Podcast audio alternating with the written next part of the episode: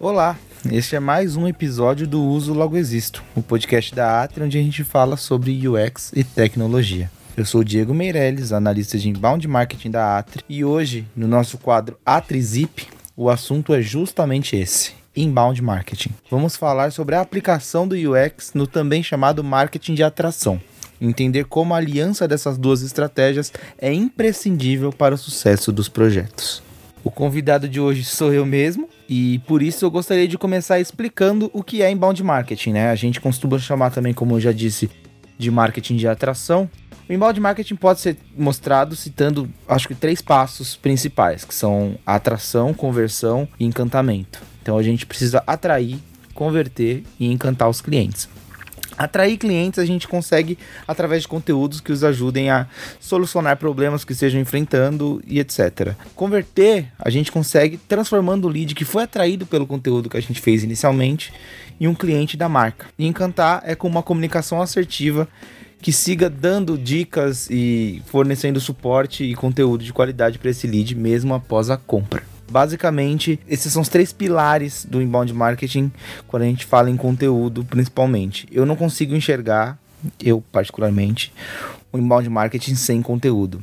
Existem alguns nichos que encontram dificuldade em fornecer conteúdo e tudo bem com isso. Dá para ter uma estratégia de é, nutrição dos leads sem ter necessariamente conteúdos, tendo mais ou menos atualizações mensais é, nos e-mails, por exemplo, nessa estratégia de nutrição, falando sobre novidades da empresa e tudo mais, mas não especificamente conteúdos.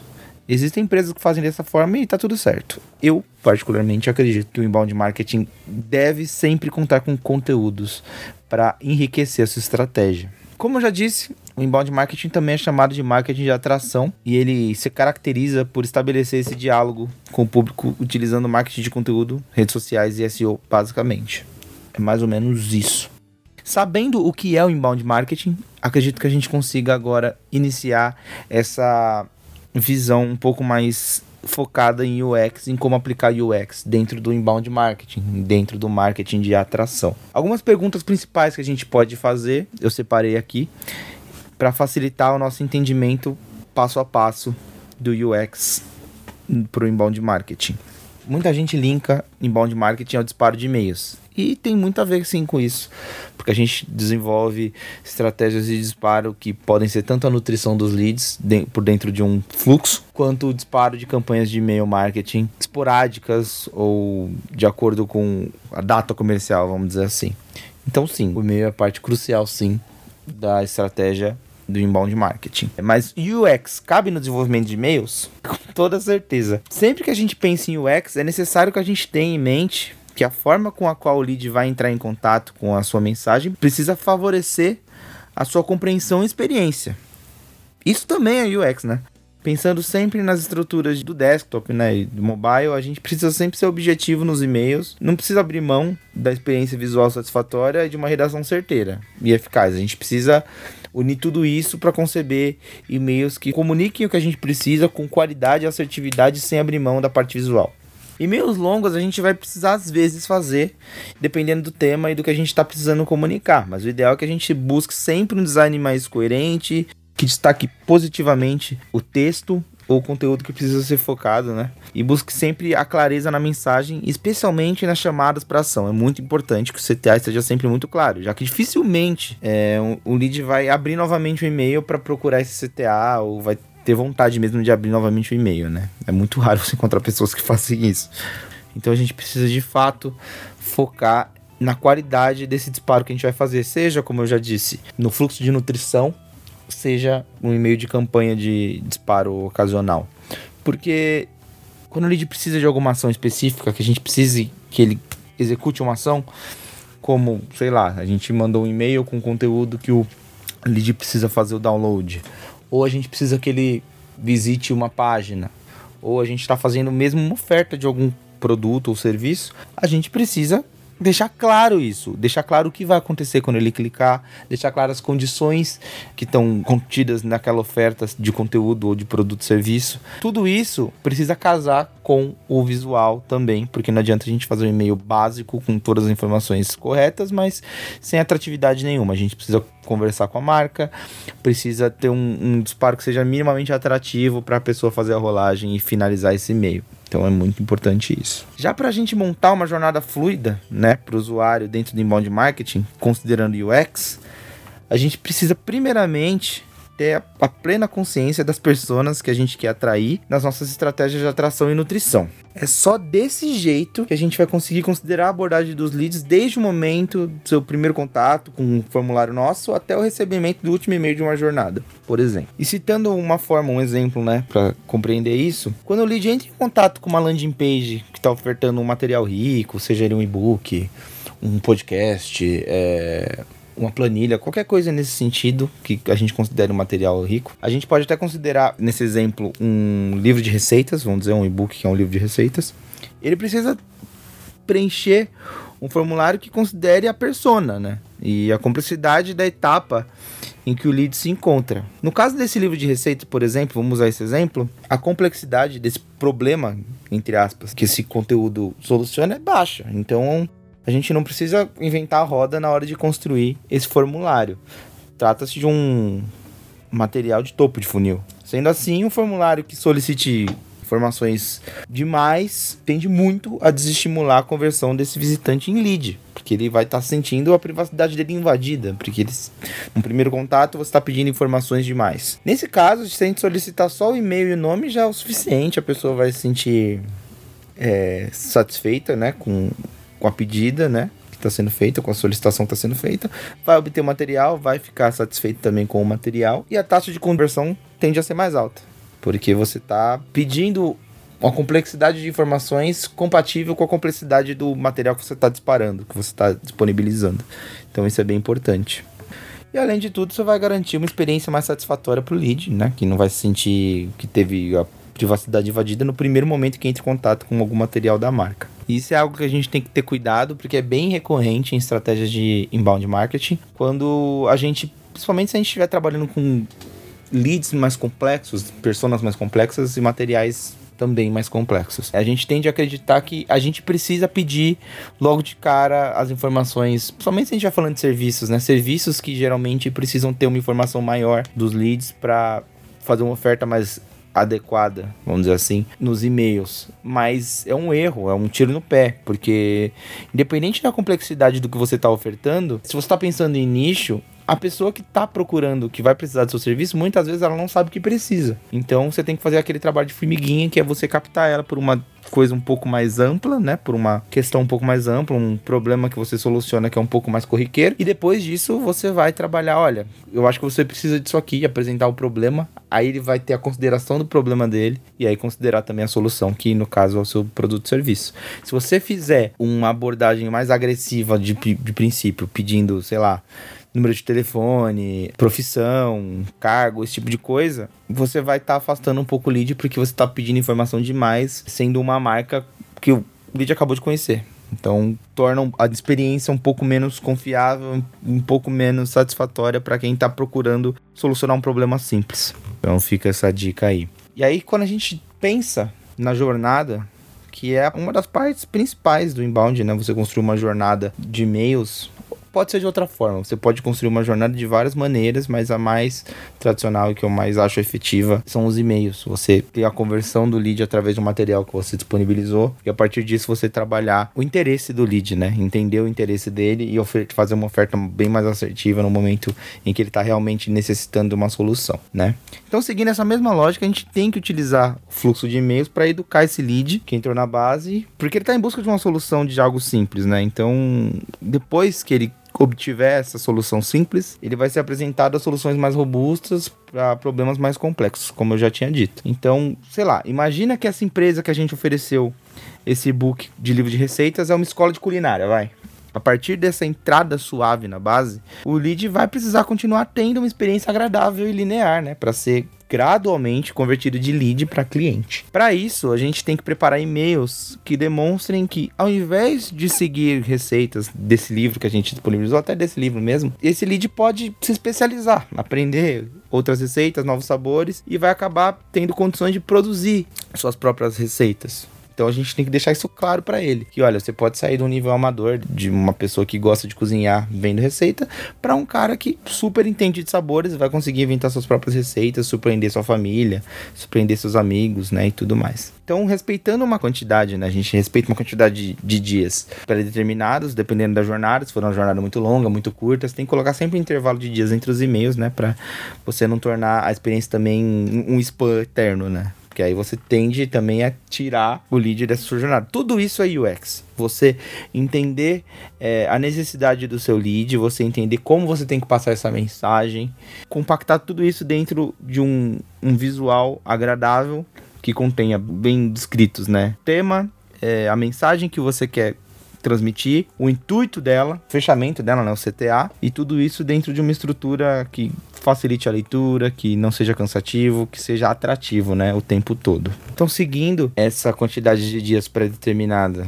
depois, né, dos e-mails que a gente já mandou, mostrando que esse cara pode ter uma especialização melhor ali para ele poder produzir as próprias receitas dele. Depois disso, a gente consegue fazer outros disparos que vão medindo o interesse do lead nessa ideia introduzindo né, gradualmente a ideia de um curso de culinária para iniciantes. A gente utiliza gatilhos de preço, de exclusividade, outros gatilhos talvez de urgência também, para estimular a compra do curso. Você pode oferecer cupom, você pode oferecer, por isso que eu falei o gatilho de, de urgência. Pode colocar um prazo, olha, você vai ter esse desconto pelos próximos 10 dias, depois você não vai ter mais esse desconto. É só esse cupom do e-mail e tudo mais. Então, algumas estratégias que você pode usar, sempre dentro de uma linha né, de e-mails, de, um, de, uma construção que vem trazendo o cara do básico até ele ter esse entendimento de que ele pode ter mais. E aí, assim, você vai conseguir linearmente conduzir o lead através de um fluxo, né? E todos esses disparos, claro, tem que obedecer uma linha narrativa visual também, que contribua para a motivação do leitor. Né? Não adianta a gente ter só o visual para favorecer a experiência. A gente tem que ter um texto que considera UX, como eu já tinha dito, esse é o tema, né? Do início ao fim. Não, só vai ter a possibilidade de conversão do lead em cliente se você considerar que ele teve uma experiência satisfatória, tanto visualmente quanto na compreensão do que você está oferecendo para ele. Muitas vezes a gente peca por colocar menos informações porque acha que no momento da abordagem comercial a gente vai suprir essas dúvidas e muitas vezes as dúvidas ficam ali rondando a cabeça do lead, ele simplesmente vai desistir da ideia e não vai procurar novas informações. A gente tem que lembrar que nós estamos numa era digital e que sim, a área comercial é 100% importante. É tão importante que a gente precisa tratá-la com o carinho de educar corretamente os leads para a área comercial ter um desempenho melhor também né? Ela não precisar ficar voltando lá atrás, uma coisa que você tinha que ter explicado lá atrás e de repente fica mais complexa de se explicar quando o lead está no momento mais avançado da jornada. Acho que um exemplo que eu posso dar disso é a gente pensar no momento atual que a gente está de gasolina cara, combustível caro e tudo mais. Se você está vendendo carro, né, tentando convencer uma pessoa leiga a comprar um carro, uma pessoa que acabou de tirar a habilitação, não conhece nada sobre veículos, assim, nada muito técnico. Se você oferecer para ela um veículo 2.0, por exemplo, que é um veículo que consome bastante combustível, se você não contar para ela no começo que esse é um veículo de alta performance, que é um veículo que ele tende a produzir maiores velocidades, tudo mais, ele tem uma robustez maior, quando essa pessoa chegar na área comercial sem essa informação, ele não vai entender por que, que ele tem que pagar mais caro num carro que vai tirar mais dinheiro dele depois da compra, né? Porque vai consumir mais combustível num momento muito complicado. Esse é o tipo de complexidade que a gente tem que contornar educando. O termo educação talvez soe estranho, mas talvez seja meio que um treinamento, vamos dizer assim, para o lead entender a real funcionalidade do que você está oferecendo para ele. Por aí que a gente tem que trabalhar o inbound marketing e quando a gente considera o UX também é a experiência, porque eu acho que não dá nem para separar um do outro. O tema do podcast é UX no inbound marketing, mas se você parar um pouquinho para pensar, se a gente parar um pouquinho para pensar, é, não dá para separar um do outro, porque se você está conduzindo a pessoa através de uma jornada, a jornada demanda uma experiência. Se a experiência não for agradável, o lead cai fora. e ele não vai concluir a jornada que no final das contas é o nosso objetivo, né? A, a, venda. Quanto mais assertivo a gente for com a experiência, quanto mais cuidadoso a gente for com a experiência, melhor vai ser a resposta dos leads que participarão né, dessa jornada. E por isso que é tão importante a gente humanizar tudo que a gente está fazendo, né? Dentro das estratégias de inbound marketing. É, eu gosto de dizer que a gente precisa humanizar as métricas. E não é desconsiderar dados, desconsiderar os números e tudo mais. Não é por aí. É a gente ter uma interpretação diferente, em alguns casos, dos números, né? Ter eles como nosso, nossos aliados, mas também tentar transformar essa visão em uma coisa um pouco mais empática, vamos dizer assim. Que, por exemplo, a gente pode disparar algum e-mail, pode acontecer, de ele ter uma abertura alta, uma taxa de abertura muito alta, muita gente da base de contatos abriu esses e-mails, mas pouca gente clicou. Significa que as pessoas não têm interesse no produto? Não. Pode significar outra coisa. Significa que nós estamos montando o e-mail de maneira errada que não está se comunicando com aquelas pessoas. Então talvez o nosso assunto esteja bom, né? Quando a pessoa vê lá na lista né, de e-mails dela na caixa de entrada, ela sinta vontade de clicar porque o assunto está bem assertivo, mas quando ela clica, ela não gosta do que ela está vendo, ela desiste daquele e-mail, ou o CTA não ficou muito claro e tudo mais. Então a gente tem que pensar sempre que os números não dizem muito exatamente quando a gente está falando de e-mail, de inbound marketing, os números não dizem tanto sobre o, o que você está ofertando e mais sobre como você está ofertando. Claro que vão ter casos que você vai mandar um, um, e-mail sobre um produto que não vai ter jeito. Se as pessoas não tiverem aderência àquele produto, se for um público errado, não vai dar certo. Mas na maioria das vezes a gente pode ter uma percepção mais específica sobre o que a gente está fazendo, não, não sobre para quem a gente está oferecendo, né?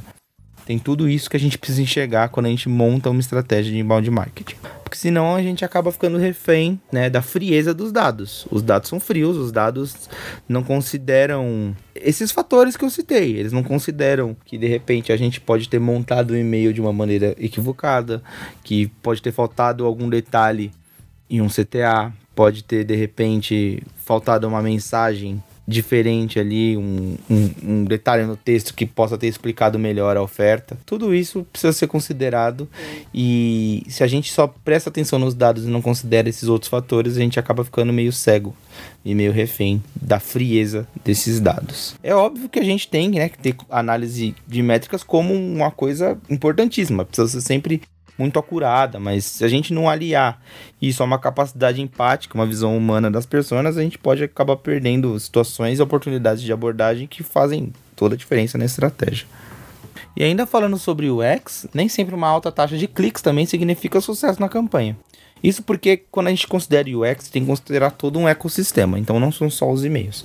Você tem que ver também para onde está indo esse direcionamento. Quando você faz uma campanha de venda de algum produto ou serviço, você está mandando para uma página de compra.